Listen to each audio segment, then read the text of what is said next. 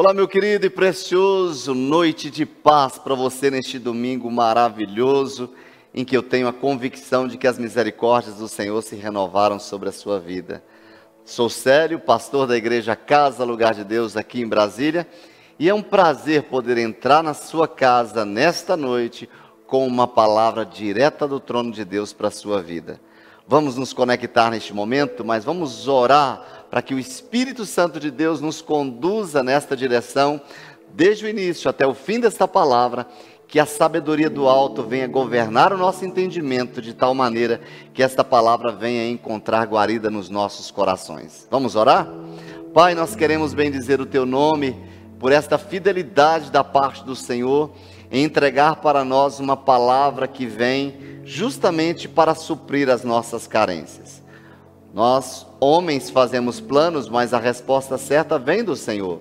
E nesta hora nós nos expomos à tua palavra, à unção do teu espírito, e temos a convicção de que a tua palavra ela vem para transformar as nossas vidas. A unção sobre nós, ela quebra todo o jugo. E nesta hora nós clamamos ao Espírito Santo de Deus Conceda-nos espírito de revelação, espírito de sabedoria, espírito de conhecimento, de tal maneira que não seja sabedoria humana, mas que possamos, ó Deus, nos conectar com o coração do Pai e a vontade do Pai venha a ser estabelecida nesta hora.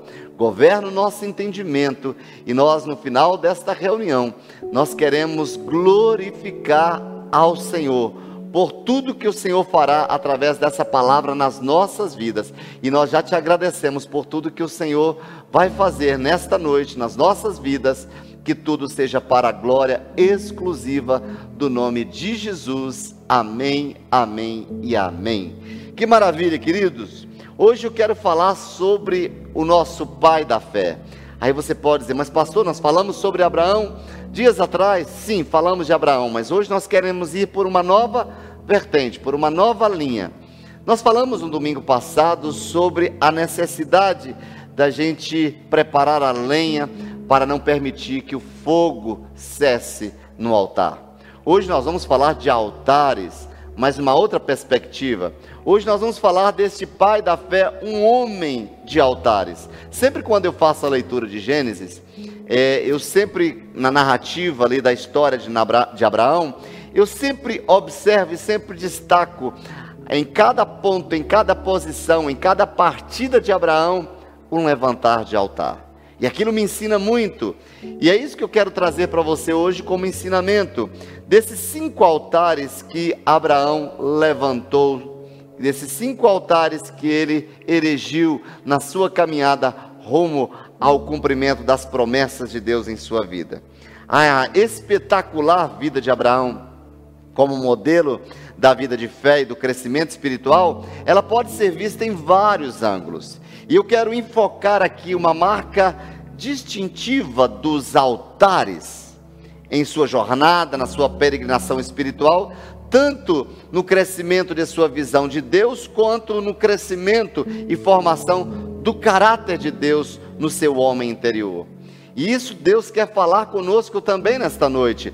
Além da gente crescer na nossa jornada, na nossa peregrinação espiritual, no nosso crescimento da visão de Deus, mas também na formação do nosso caráter. Este é o cuidado de Deus, esse é o desejo de Deus em se manifestar em nós, trabalhando primeiro em nós, para depois trabalhar na vida de outras pessoas.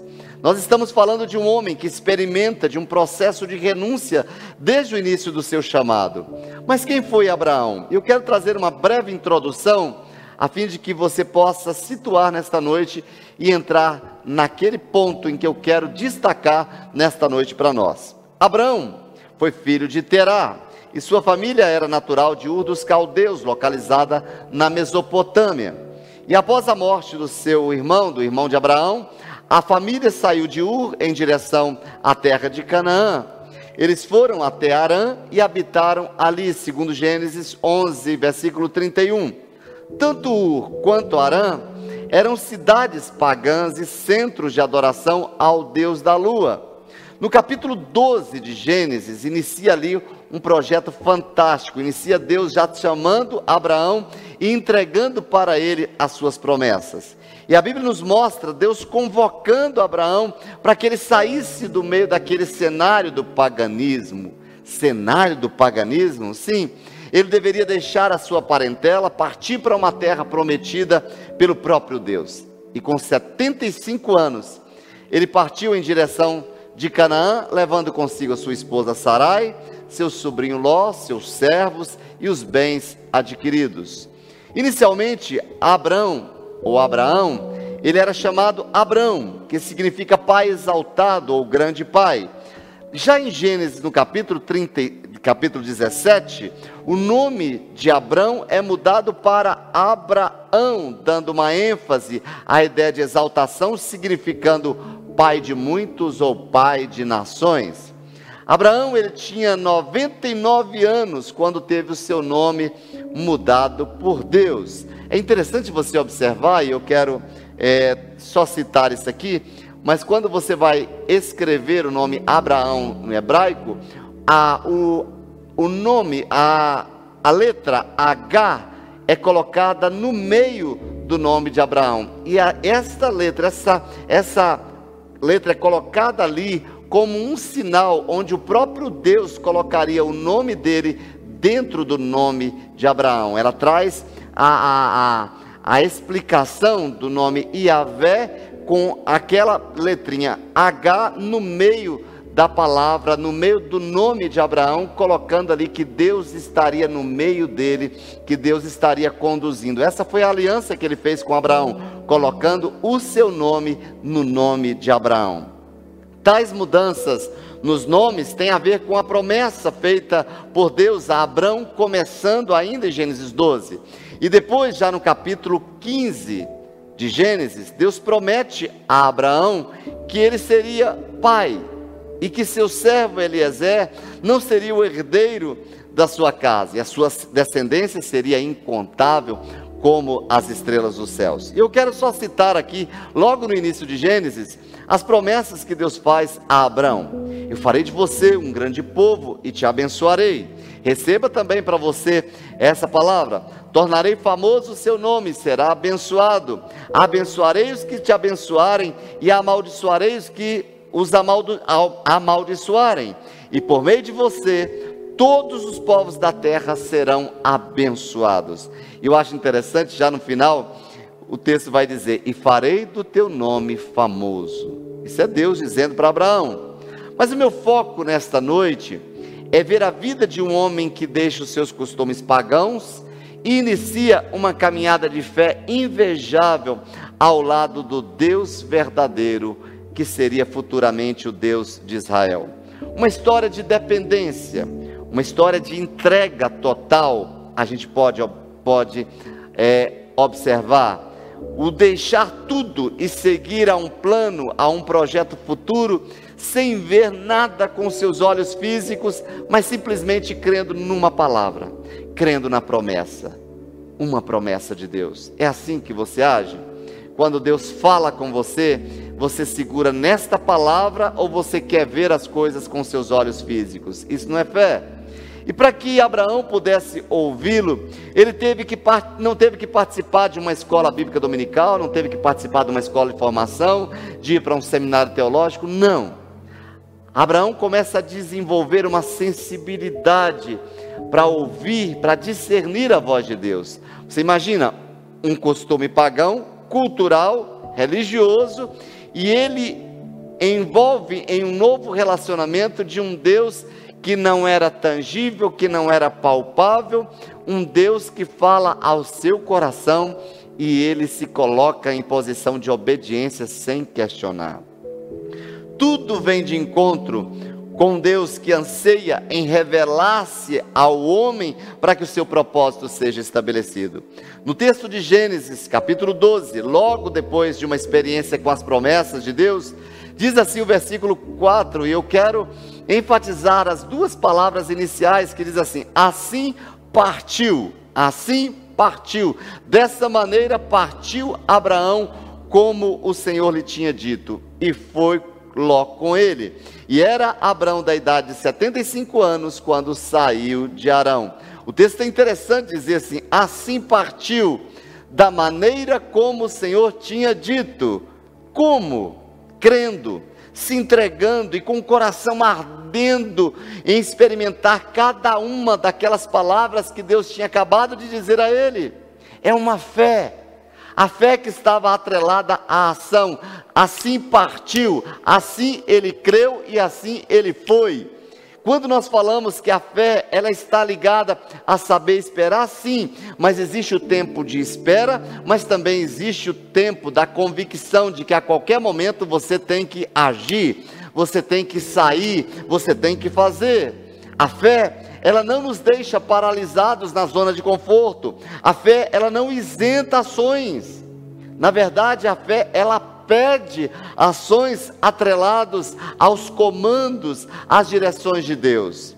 E dessa maneira inicia a trajetória do pai da fé. Sai, vai para um lugar. Que lugar? Para uma terra que eu lhe mostrarei. Que terra? Eu vou te mostrar. E o que saber para o que saber para onde ir? Como ir? De que maneira? Quais são os passos? Qual, qual a direção? A terra que eu lhe mostrarei. E não espere agir quando não precisar exercer a fé. Em muitas situações, os nossos passos em obediência ao que Deus falou vão revelar a nossa confiança às palavras que saíram da boca do próprio Deus. Em Gênesis no capítulo 12, 13, Abraão se lança na sua caminhada em ações de muita sabedoria. E é interessante, eu disse para você logo no início, que ele se devota em cada desafio. Quando ele não sabia o que fazer, a Bíblia diz que ali naquele local ele levantava um altar, levantava um altar. Qual o objetivo dele levantar um altar? Para que ele pudesse ter a direção de Deus para o próximo passo. O altar significa entrega, dependência total. O altar é dizer em atitudes: eu preciso eu dependo de você em tudo. A minha pergunta para você: você tem erguido altares, você tem levantado altares quando você não sabe o próximo passo, ou você tem procurado ajuda no homem, ou você tem buscado no homem. Deus está querendo nesses dias nos ensinar a ter um relacionamento real com Ele, um relacionamento vivo com Ele, de intimidade com Ele, para que Ele possa dar a você o próximo passo. O próximo passo, a direção é dele. Se você quer ser assertivo nas suas decisões, você precisa ouvir, você precisa ter essa sensibilidade para saber qual é o próximo passo. É dizer para Deus: Eu dependo do Senhor em tudo. E por ter construído um altar, Deus, ao contemplá-lo, fez com que ele prosperasse. Construir um altar é levantar um memorial para Deus. E saiba que todos aqueles que levantam altares, todos os homens e mulheres de Deus que levantam altares, eles conseguem prosperar. A palavra altar, palavra altar significa lugar de sacrifício. Para o cristão, mais do que um modo, mais do que um lugar, o altar, ele significa uma atitude. Para o cristão, é mais do que um modo religioso, significa uma ação movimentada, uma ação em crer que haverá ali uma manifestação divina para uma direção que você precisa. Um altar, ele é um símbolo nas escrituras de adoração e de consagração. Nós não edificamos um altar para nós. O altar é para adorar a Deus, é para oferecer sacrifícios a Ele, é para invocar o seu nome. Vários foram os altares construídos na Bíblia. Já em Gênesis, logo no início, nós vemos ali Abel levantando um altar de adoração. Em Gênesis 4, o altar de Noé, logo depois de sair da arca, depois que o dilúvio cessou, que a terra secou, Noé sai daquela arca junta sua família e levanta um altar de gratidão a Deus. O altar de Isaac, filho de Abraão, consequentemente, o filho vendo a vida de altares do pai, a vida construída através de altares do, do pai, ele disse: meu pai prosperou porque construía altares. Então, da mesma maneira que meu pai foi um construtor de altares, da mesma maneira que meu pai levantou altares, eu também terei a minha vida levantando altares ao Deus do meu pai. Também Jacó, o altar de compromisso, ele fez um voto a Deus, ele comprometeu-se em servir a Deus e devolver fielmente os dízimos. E por causa disso, Jacó prosperou e abençoou a muitas pessoas. E também vemos o altar de Abraão, porque não poderíamos citar aqui Abraão, esse nosso personagem, mas eu não quero é, frisar este homem como altar da fé, porque nós, eu quero olhar para a palavra, observando Abraão como homem de altares, para que a gente possa observar pelo menos cinco altares que esse homem se levantou ao longo da sua vida e, e o que que cada altar representa o que cada altar representou para Abraão e que representa para nós hoje em dia. O altar, ele é um símbolo de uma vida espiritual, de uma vida com Deus. Abraão foi chamado amigo de Deus, e essa comunhão, essa intimidade marcada pela vida de altar, revela a essência do que a verdadeira vida espiritual, ou seja, ela não consiste na medida do nosso conhecimento e instrução acerca das coisas de Deus, mas no quanto somos amigos, no quanto somos íntimos, no quanto andamos com Deus e o quanto Deus tem-nos como seus amigos. Abraão, já na sua maturidade de vida, ele disse em Gênesis 24, 30, 24 40: O Senhor em cuja presença eu ando. Será que na sua casa você pode repetir isso aí? O Senhor em cuja sua presença eu ando, ou seja, eu acordo com o meu Deus, eu durmo com o meu Deus, eu vou para a mesa com o meu Deus, eu vou para o trabalho com o meu Deus, eu vou para a faculdade com o meu Deus, eu vou para o colégio com o meu Deus, em todos os lugares por onde eu ando, Ele está comigo, o Senhor cuja presença eu ando, expressando assim a qualidade e a própria essência de toda a vida espiritual. Pois bem, Vamos olhar, vamos observar esses altares, esses cinco altares que Abraão levantou e trazer o significado, o que cada um deles representa e o que cada um deles pode nos ensinar nesta noite. O primeiro altar que Abraão levantou foi o altar da revelação. Eu repito, altar da revelação. Em Gênesis, no capítulo 12, versículo 7, diz assim o texto: E apareceu o Senhor a Abraão e disse: A tua descendência darei esta terra. E edificou ali um altar ao Senhor que lhe aparecera, que lhe revelara, que se mostrou. Interessante, você pode observar que toda revelação, ela é o pontapé inicial na nossa jornada cristã.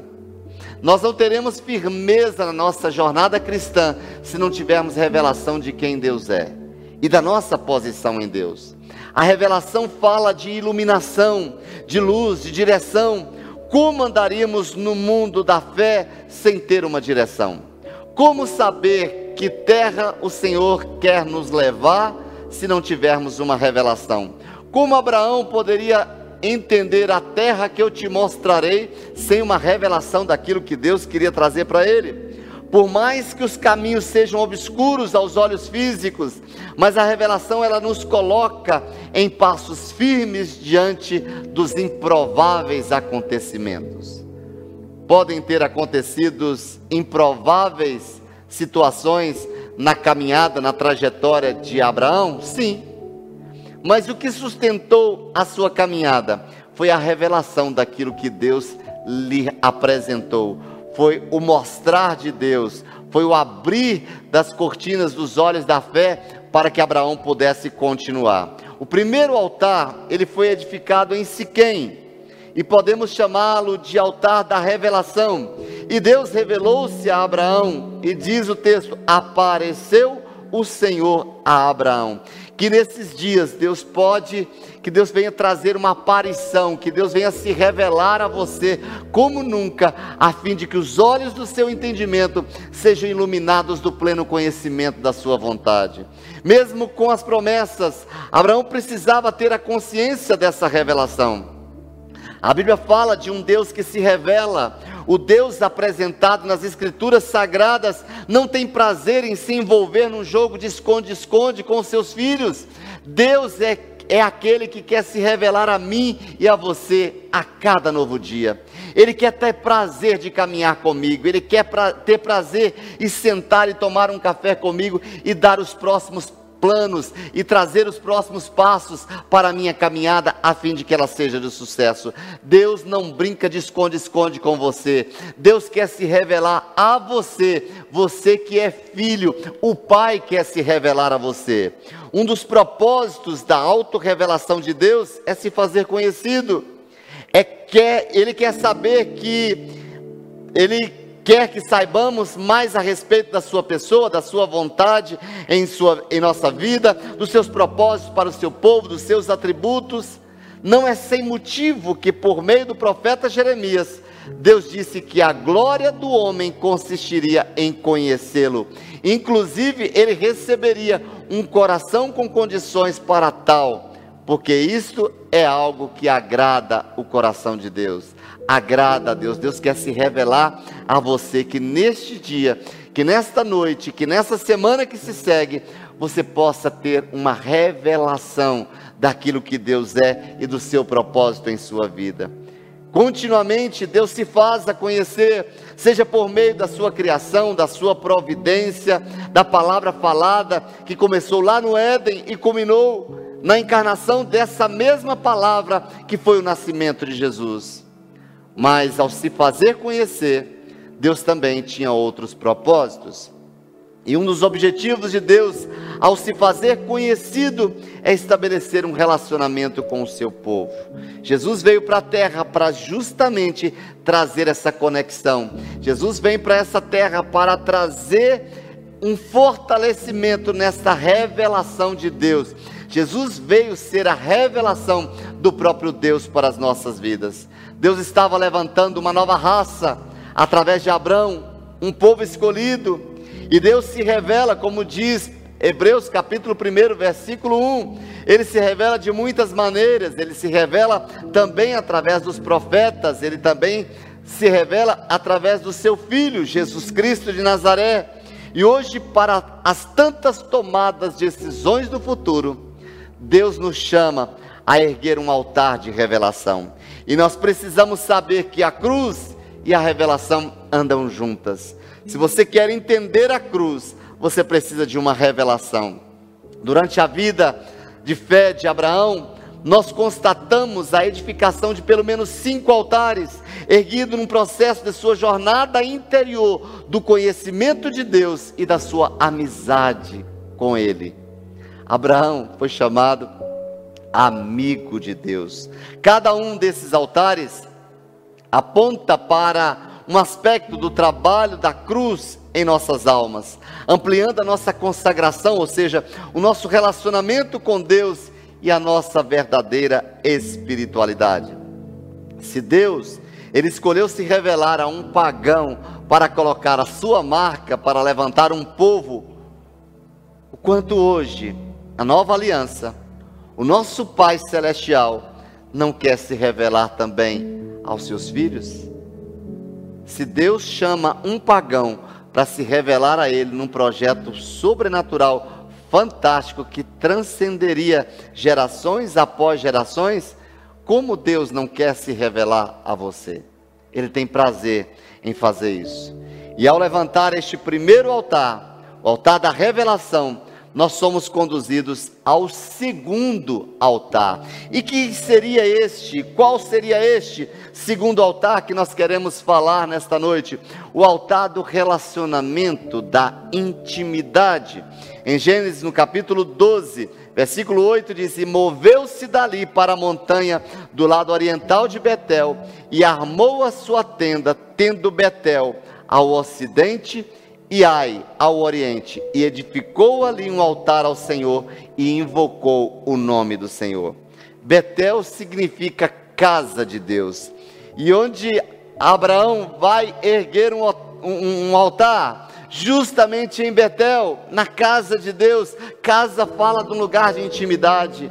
Ali Abraão levanta o seu segundo altar Querido, sem intimidade, nós não teremos sensibilidade, não conheceremos o coração do nosso parceiro de aliança, nós não saberemos a nossa filiação e nem tampouco a nossa identidade. Abraão, ele sai do paganismo e passa a ouvir ao Deus de Israel de uma maneira íntima. Saiba que Deus não que Deus nos criou para termos um relacionamento de plena intimidade com ele. Cristianismo não é religião. Cristianismo é relacionamento. Foi para isso que Jesus veio para devolver ao homem e a Deus a sua íntima comunhão, o seu íntimo relacionamento. A frase intimidade com Deus, ela soa como um conceito às vezes muito estranho.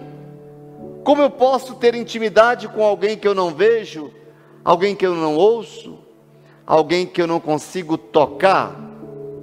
Como posso ter intimidade com alguém com quem não passeio no shopping, não tomo café, não dou um abraço?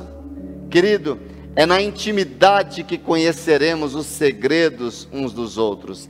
Eu amo esse salmo, Salmo 25, 14, que diz que a intimidade do Senhor é para os que o temem, aos quais estes íntimos ele dará a conhecer a sua aliança. Eu gosto de uma outra versão que diz assim: que a intimidade do Senhor é para aqueles que o temem, aos quais ele revelará os seus segredos. Deus tem segredos. E os seus segredos só são revelados para os íntimos. Por isso Deus nos convida para ir para este lugar.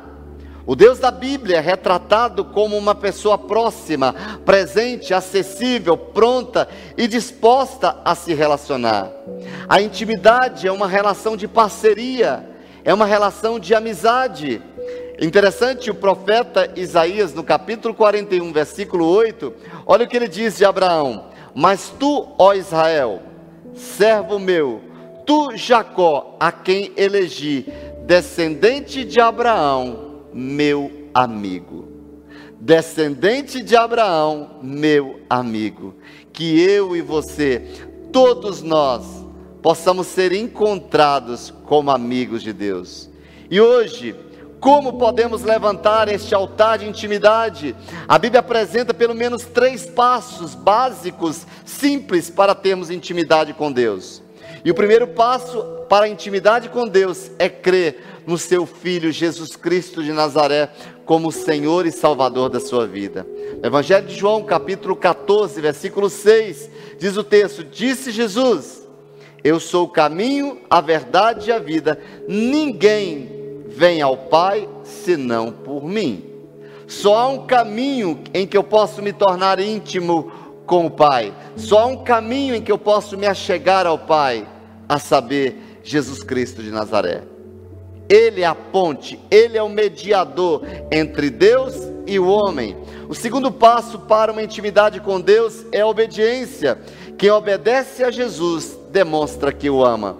No Evangelho de João, capítulo 14, versículo 21, diz que quem tem os meus mandamentos, os meus mandamentos e lhes obedece, esse é o que me ama.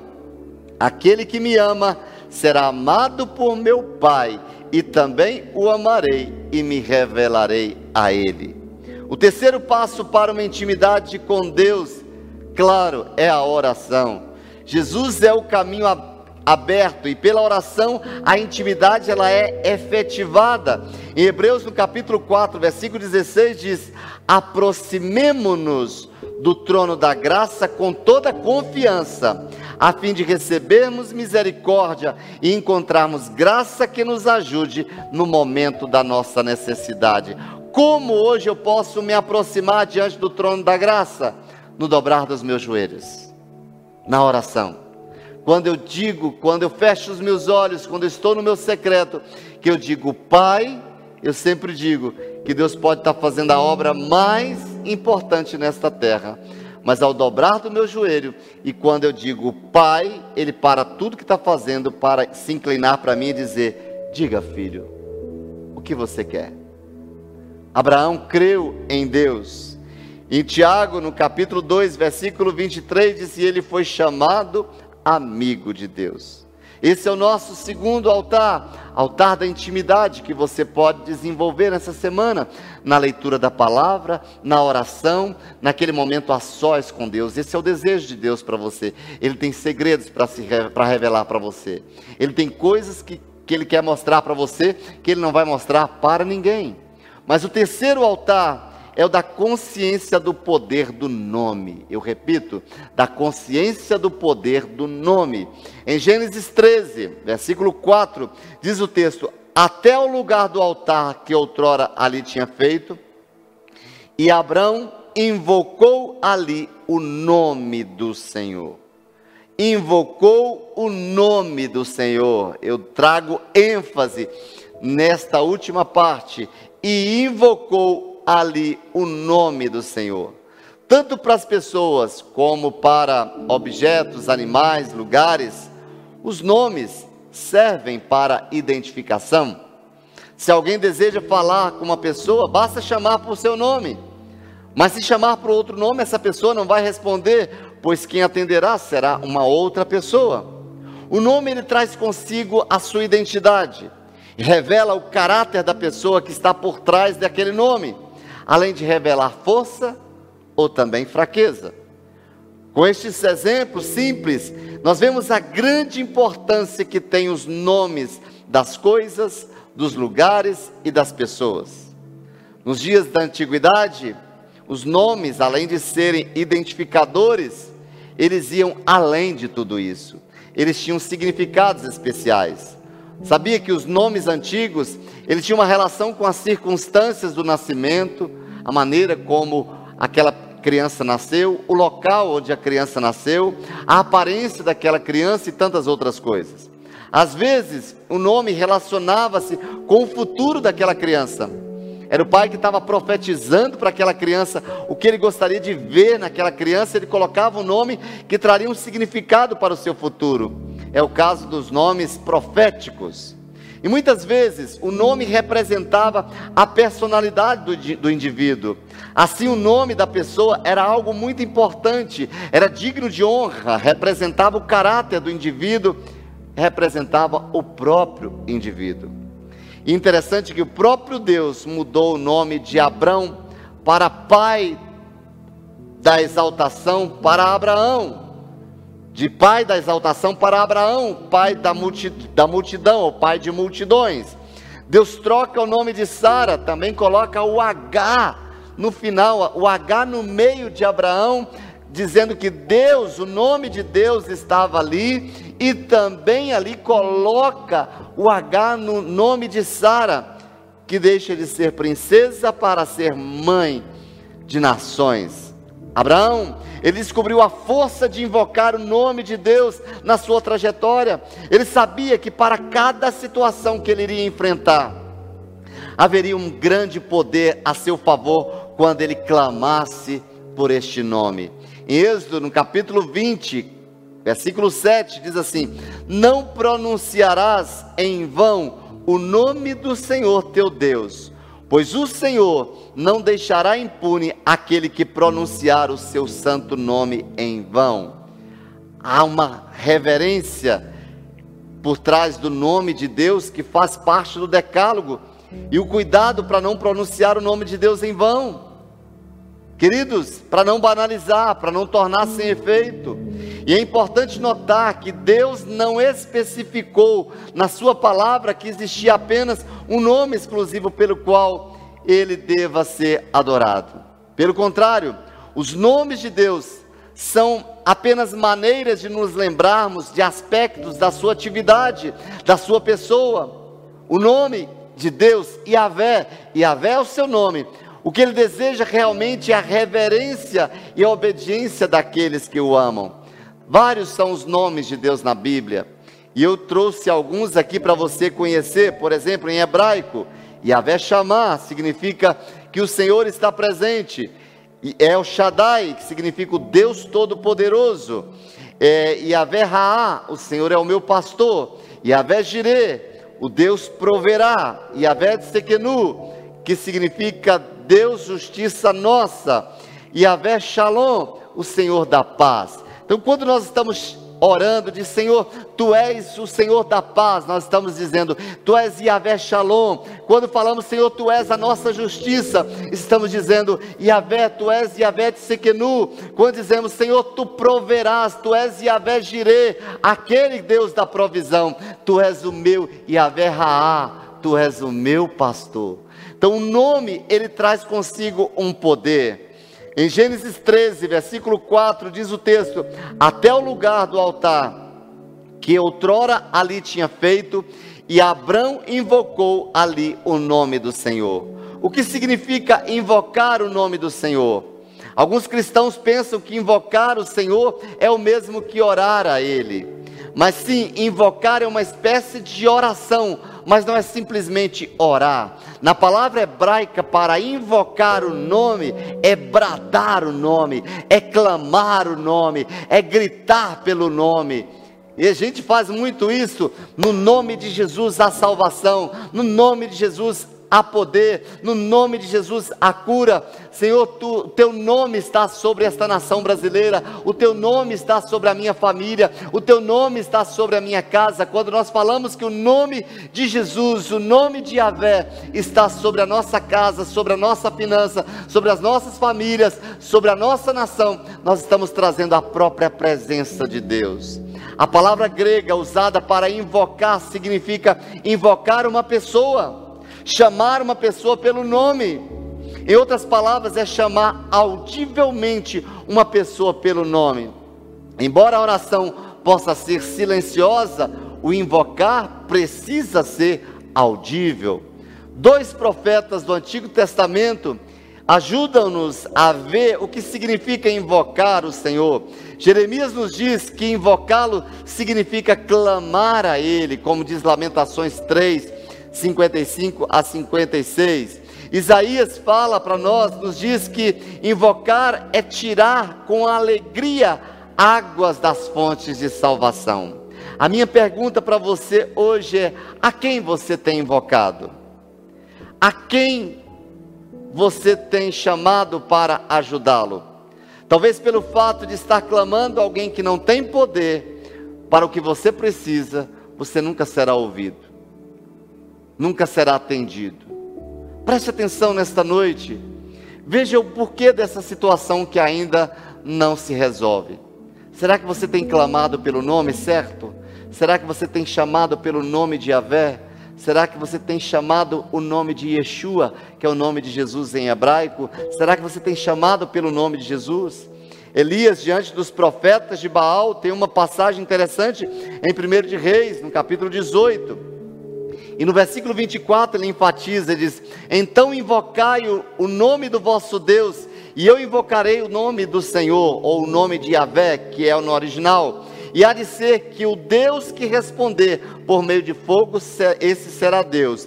E todo o povo respondeu, dizendo: É boa esta palavra. E nós sabemos o que aconteceu. Elias confrontou os 400 profetas ali de Baal, e no fim do duelo, o texto diz para nós que diante do que aconteceu, é muito engraçado esse texto que você vai olhar e os profetas de Baal começam a invocar lá o Deus de Baal, começa a se mutilar, começa a gritar e Elias cruza os braços e começa a perguntar assim: fala mais alto, chama mais alto. Pode ser que ele esteja dormindo, pode ser que ele esteja viajando. E aí, quando Elias vai clamar pelo Deus de Israel, ele manda jogar água sobre todo o altar que a água escorresse ali do altar, e quando ele clama pelo nome do Senhor, o fogo desceu sobre aquele altar. A minha pergunta para você é: a quem você tem clamado? Você tem buscado ajuda em quem? A sua voz tem sido levantada em favor de quê? Do desespero, da murmuração, da falta de educação? Pare nesse momento. Elias invoca o nome do Senhor e ganha a batalha. Eu estou entregando para você essa chave. Levanta um altar no nome do Senhor na sua casa. Que nome você está clamando? A quem você está clamando? Os cristãos do Novo Testamento, desde essa ocasião do Pentecostes, eles praticavam o invocar do nome do Senhor. Enquanto Estevão estava sendo apedrejado, passando por sofrimento, a Bíblia diz em Atos 7,59 que Estevão invocava o nome do Senhor. O apóstolo Paulo enfatizou a questão de invocar quando escreveu o livro de Romanos. Ele diz em Romanos 10, versículos 12 e 13: Pois não há distinção entre grego e judeu, uma vez que o mesmo é o Senhor de todos, rico para com todos os que o invocam, porque todo aquele que invocar o nome do Senhor será salvo. Quem será salvo? Aquele que invocar o nome. Isaías 55, 6 diz: Buscai o Senhor enquanto se pode achar, invocai-o enquanto ele está perto. Salmo 145, versículo 18 diz: Que perto está o Senhor de todos os que o invocam, de todos os que o invocam em verdade. Deus quer chegar junto a você, Deus quer ser íntimo com você, invoque o seu nome, levante um altar com esse nome poderoso. Da mais profunda cova, diz Lamentações 3, 55 a 57. Da mais profunda cova, Senhor, invoquei o teu nome, ouviste a minha voz, não escondas o ouvido aos meus lamentos, ao meu clamor.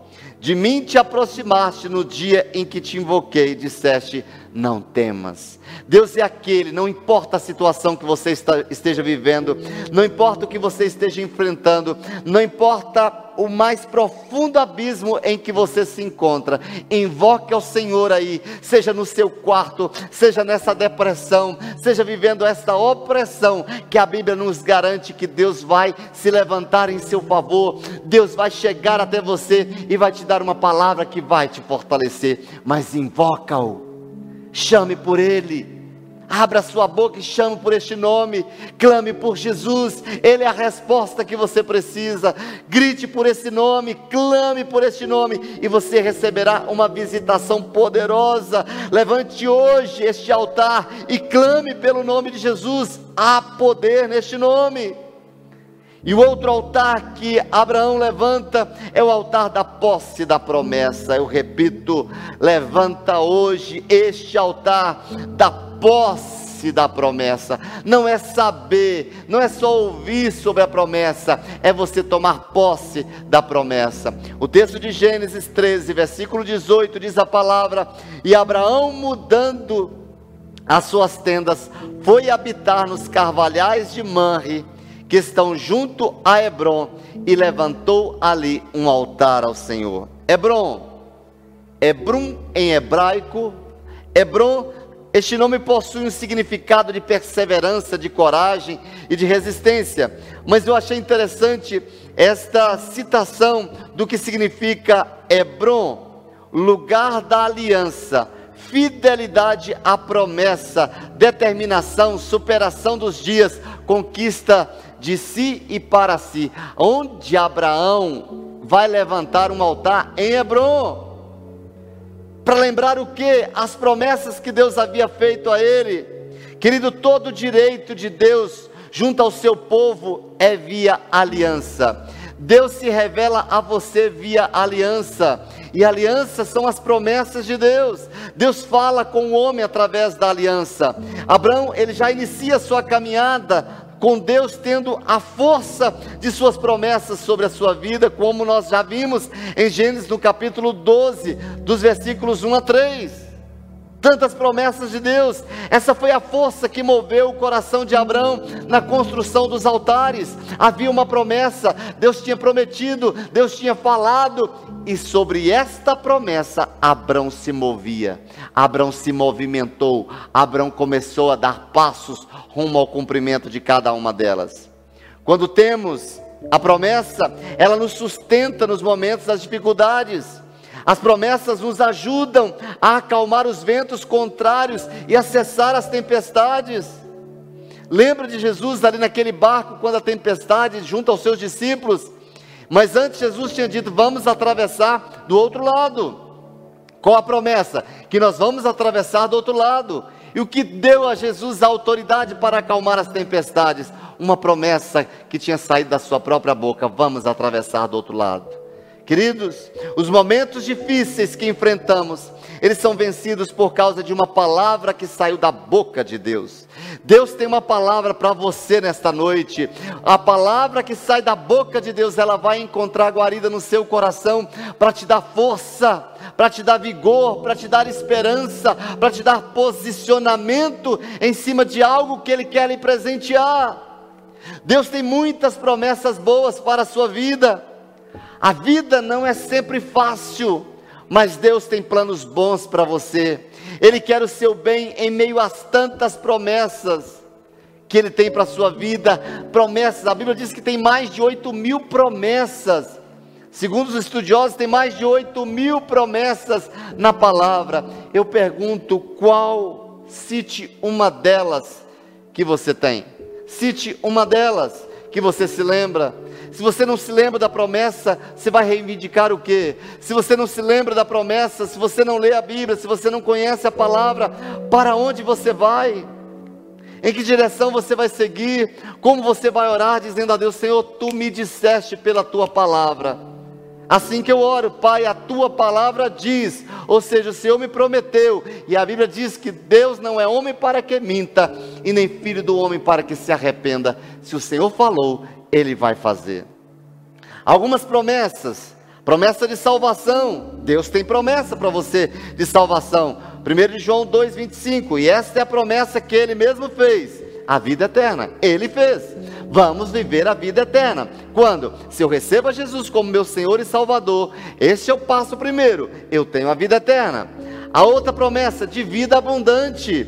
João 10, 10. O ladrão vem somente para roubar, matar e destruir. Eu vim para que tenham vida e a tenham em abundância. Promessa de Deus, você tem que ter vida abundante. É promessa de Deus para você. A outra promessa que poderíamos citar, que ele viria para morar em nós através do Espírito Santo de Deus. Imagina que maravilha, Deus morando em mim, Deus morando em você, é uma promessa. Lucas 11, 13 diz assim: Pois se vós, sendo maus, sabeis dar boas dádivas aos vossos filhos, quanto mais dará o Pai Celestial, o Espírito Santo, àqueles que lhe pedirem. É o Espírito de Deus habitando em nós, é promessa de Deus, que Deus enviaria para mim, Deus enviaria para você o Espírito Santo de Deus, mas também é promessa de Deus para nós, a provisão de todas as nossas necessidades. Mateus 6, 31 a 33 diz: Portanto, não vos inquieteis dizendo que comeremos, ou que beberemos, ou com que nos vestiremos, porque os gentios é que procuram tais coisas. Quem procura tais coisas? Aquele que não tem promessas de Deus. Aquele que está desesperado procura isso, que comeu, que bebeu, que vestir. Aí o texto diz: é Jesus dizendo: Pois vosso Pai celeste sabe que necessitais de todas elas. Isso é coisa comum, coisa necessária. Buscai, pois, em primeiro lugar o seu reino e a sua justiça, e todas essas coisas serão acrescentadas. Queridos, Deus se interessa por cada parte da sua vida. Quando você se dedica a agradar a Deus, Ele cuida das suas necessidades. As promessas de Deus para Abraão não foram uma bênção só para ele, mas a Bíblia diz que foi para Abraão e toda a sua descendência. Hoje eu e você somos descendentes de Abraão, somos abençoados via Abraão, por causa da promessa de Gênesis 12, 1 e 2. Através deste pai da fé, todas as nações da terra foram abençoadas. Lembre-se disso, querido, que através da sua aliança com Jesus, as promessas de Deus feitas a Abraão e a sua descendência nos alcançaria. Queridos, este altar da promessa de Deus, que ele seja levantado na sua casa a partir de hoje, que a sua oração mude, que ao orar orações de lamentações, você possa orar diante de Deus dizendo: Senhor, tu disseste isto. A tua palavra diz isto, e em cima disto eu tenho certeza que o Senhor fará, porque o Senhor é fiel. Lembre-se que o teu Deus é fiel e as promessas dele para a sua vida não deixarão de ser cumpridas. Agora, a minha pergunta para você é: do que você conhece? Será que você está se expondo a essa palavra? Se você precisa de ajuda, eu quero te ajudar nisso. Conheça a palavra, aprenda a fazer os seus devocionais, desenvolva a prática de buscar a Deus. Não confie na religiosidade, você precisa confiar na promessa. Religiosidade não traz bênção de Deus para você, não. Religiosidade não traz o que Deus lhe prometeu, não. O que traz aquilo que Deus lhe prometeu é você chamar as promessas de Deus através da sua oração, através do seu tempo a sós com Ele. Entenda isso, queridos. E isso nos leva para o nosso último e mais poderoso altar. Um poderoso altar. O altar da dor, o altar do desapego, o altar do sacrifício. Eu acho interessante observar a vida de Abraão ao construir altares, a percepção que eu tenho de quando Deus chega para ele para pedir a ele para fazer o seu último altar. Deus só pediu porque Deus conheceu a história deste homem em cada passo na construção daquilo que Deus estava fazendo, na direção que Deus estava lhe dando.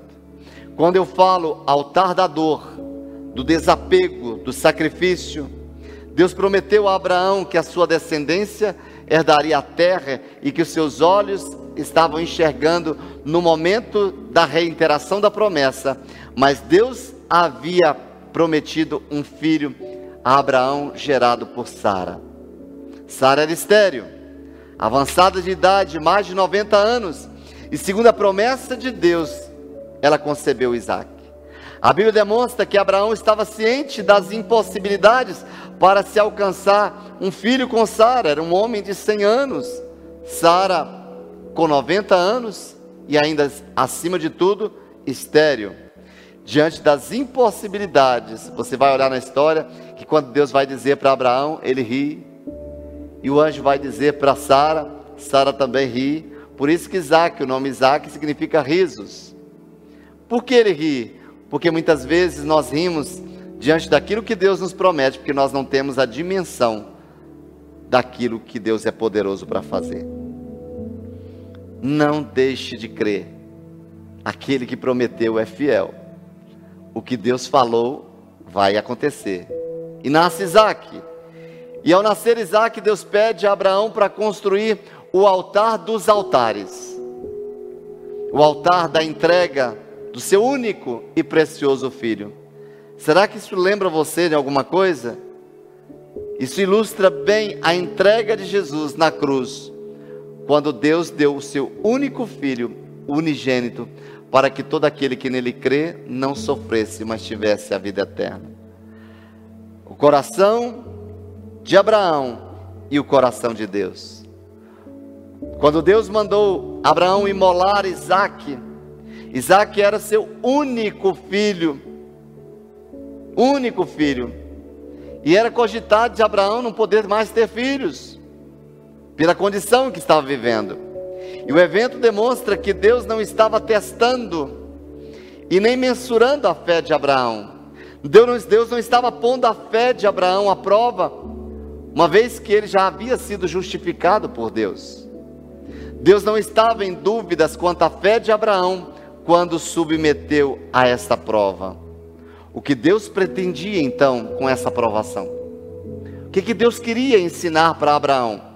O que, que Deus queria realizar na vida de Abraão? Com a aprovação, Deus estava cuidando de Abraão. De que maneira? Pedro nos ensina sobre isso na sua primeira carta, no capítulo 1, versículo 7, e no capítulo 4, dos versículos 12 a 14. Diz assim o texto: E essas provações não são para que a vossa fé é Deus dizendo para você: esta provação que você está passando é permissão de Deus, sabe para quê? Essas provações são para que a prova é da vossa fé, muito mais preciosa do que o ouro que perece, embora provado pelo fogo, redunde para louvor, glória, honra e na revelação de Jesus Cristo. Ou seja, Deus está dizendo: tudo que você está passando, essa dificuldade que você está passando, Deus não está distante disso.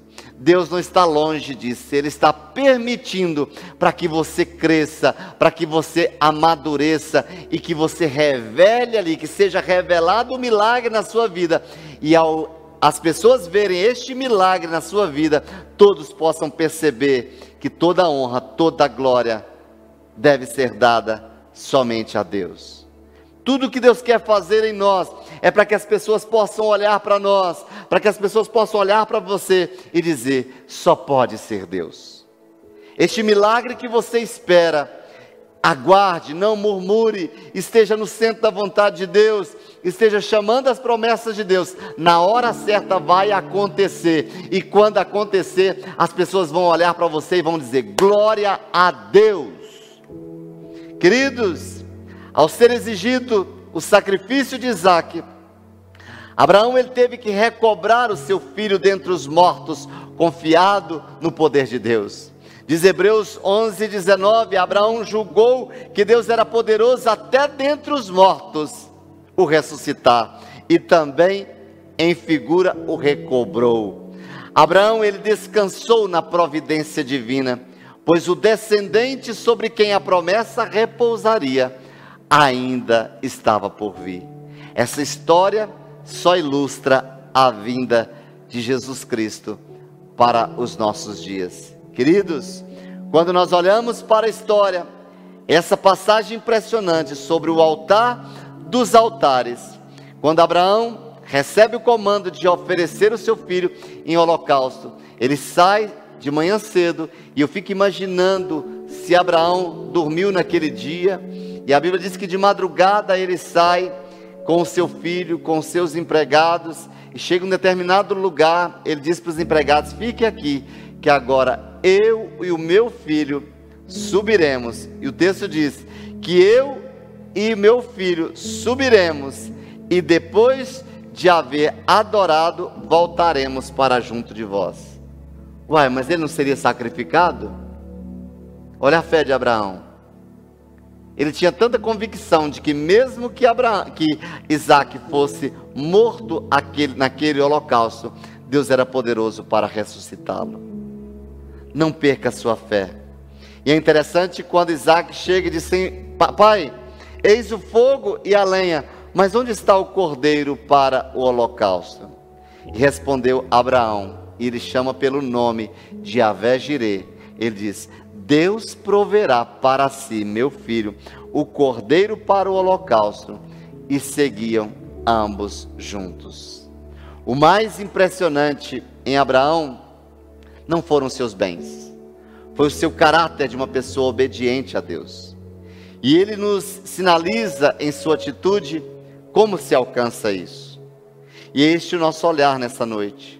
Abraão, ele entendeu o valor e a importância de cada altar construído. E por isso ele foi chamado o pai da fé. E hoje, Deus nos chama para erguer altares em nossas vidas diante de cada desafio. A cada desafio, um altar. Em cada tribulação, um altar.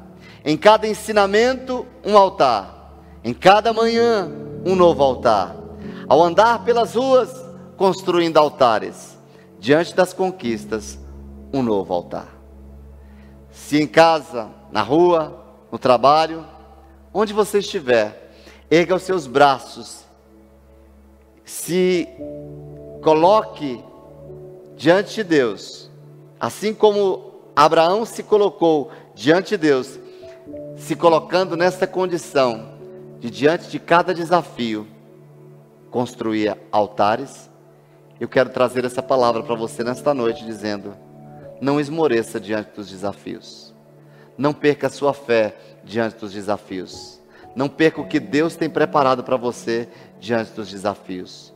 Construa altares, queridos, erga seus braços, se seja a continuação de nosso pai Abraão, sejamos construtores de altares e é este o caminho para vivermos todas as promessas de Deus. Assim como Abraão, sejamos nós homens e mulheres, construtores, levantadores de altares. Espero que Deus tenha falado ao seu coração nesta noite através dessa palavra. E eu quero orar por você.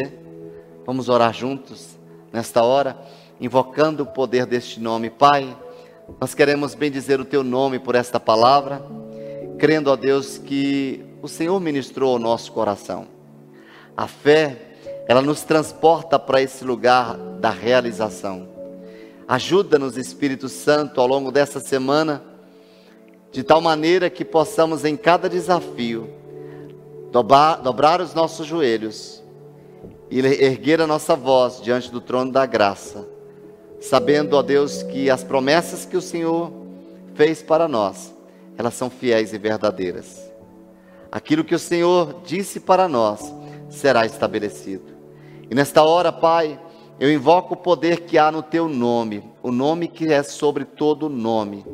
E declaro, Senhor, que sobre nós não vale encantamento. Declaro que a boa obra que o Senhor começou nas nossas vidas, o Senhor vai completar. Nesta hora, teu Espírito, ó Deus, possa, venha me possuir nesta hora, nessa intercessão em favor dos teus filhos. Nesta hora, na autoridade do nome de Jesus, eu quero declarar que sobre esta família não vale encantamento. Que todo qualquer projeto do inferno tentando minar, ó Deus, tentando destruir as promessas de Deus junto a esta família, sejam cancelados agora todos esses projetos na autoridade do nome de Jesus. Pai, eu me levanto mediante a autoridade que o Senhor me confere neste lugar para declarar que o Senhor entra com provisão em cada família.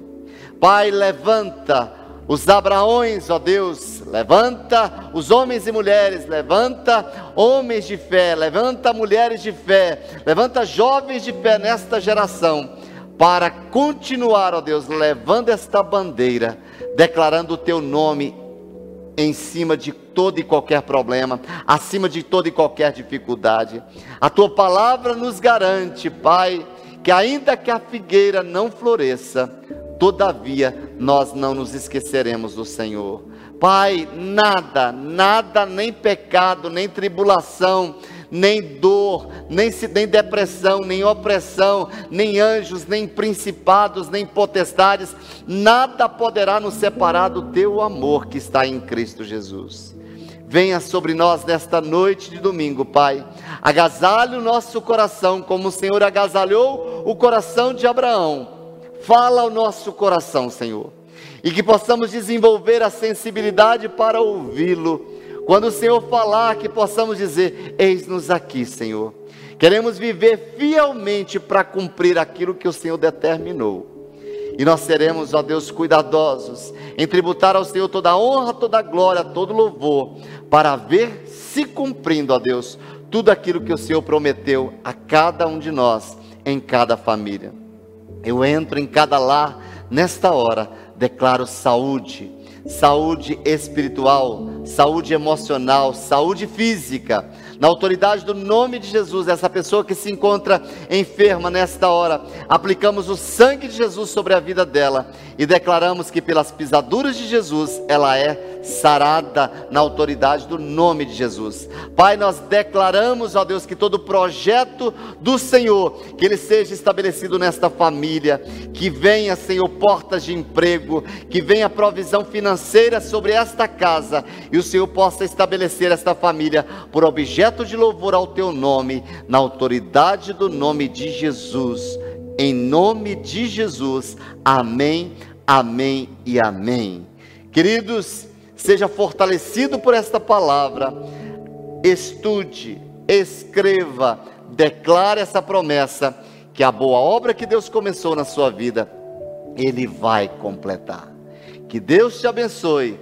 Um forte abraço do seu pastor, um cheiro do seu coração e até breve, em nome de Jesus.